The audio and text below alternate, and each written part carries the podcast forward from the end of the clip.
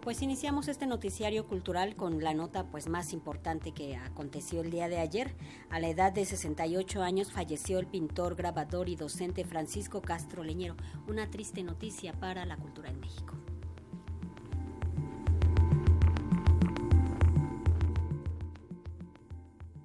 Francisco Castro Leñero, artista plástico apegado al abstraccionismo perteneciente a una familia de pintores, falleció ayer a la edad de 68 años.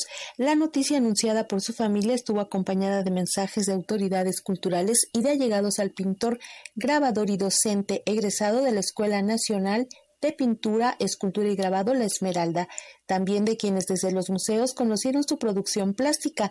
Tal es el caso de Carmen Gaitán, directora del Museo Nacional de Arte. Me uno a la pena que hoy nos embarga a todos, a, todo el ambiente de las artes visuales, por la pérdida de Francisco Castro Leñero, un tipo excepcional, porque pudo incurrir en eh, en el abstraccionismo geométrico, fue un hombre que trabajó mucho los colores de la tierra, muchísimo el cuadrado, fue un gran maestro de dibujo, formó a muchas generaciones de jóvenes dibujantes, nunca dejó de dar clases en la UNAM, era egresado de la Esmeralda y caso raro en el mundo del arte que cuatro hermanos se hayan dedicado a las artes plásticas y que todos hayan sido exitosos en ese terreno. Por otra parte, pues el compartir la vida con Irma Palacios, también una mujer talentosa, una mujer de vanguardia. El artista pasó sus últimos días luchando contra la fibrosis pulmonar. Sentimos de, su partida, sobre todo porque sufrió, porque no le pasó nada bien al final de sus días.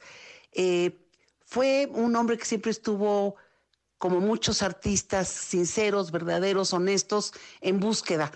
Y yo decía, hoy en la mañana reflexionaba con alguien, que no nada más se quedó en esa expresión de, los conceptos geométricos del cuadrado, sino que a últimas fechas integraba también eh, otro tipo de elementos como más orgánicos, como hojas, como ramas, eh, que tienen que ver también con un canto a la vida.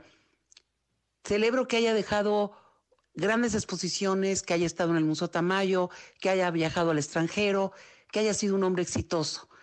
Y también, pues, que haya dejado un buen recuerdo tanto en los espectadores que seguimos su trayectoria, como en todo su alumnado.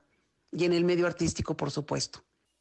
Becario de diseño gráfico en Urbin, Italia en 1976, desde 1982 impartía clases de dibujo en la Universidad Nacional Autónoma de México. Desde 1999 formaba parte del Sistema Nacional de Creadores de Arte. Representante del expresionismo abstracto, expuso en el Museo de las Américas de Puerto Rico, en Chicago y en México en el Museo Rufino Tamayo, entre otros. Para Radio Educación, Alejandra Leal Miranda.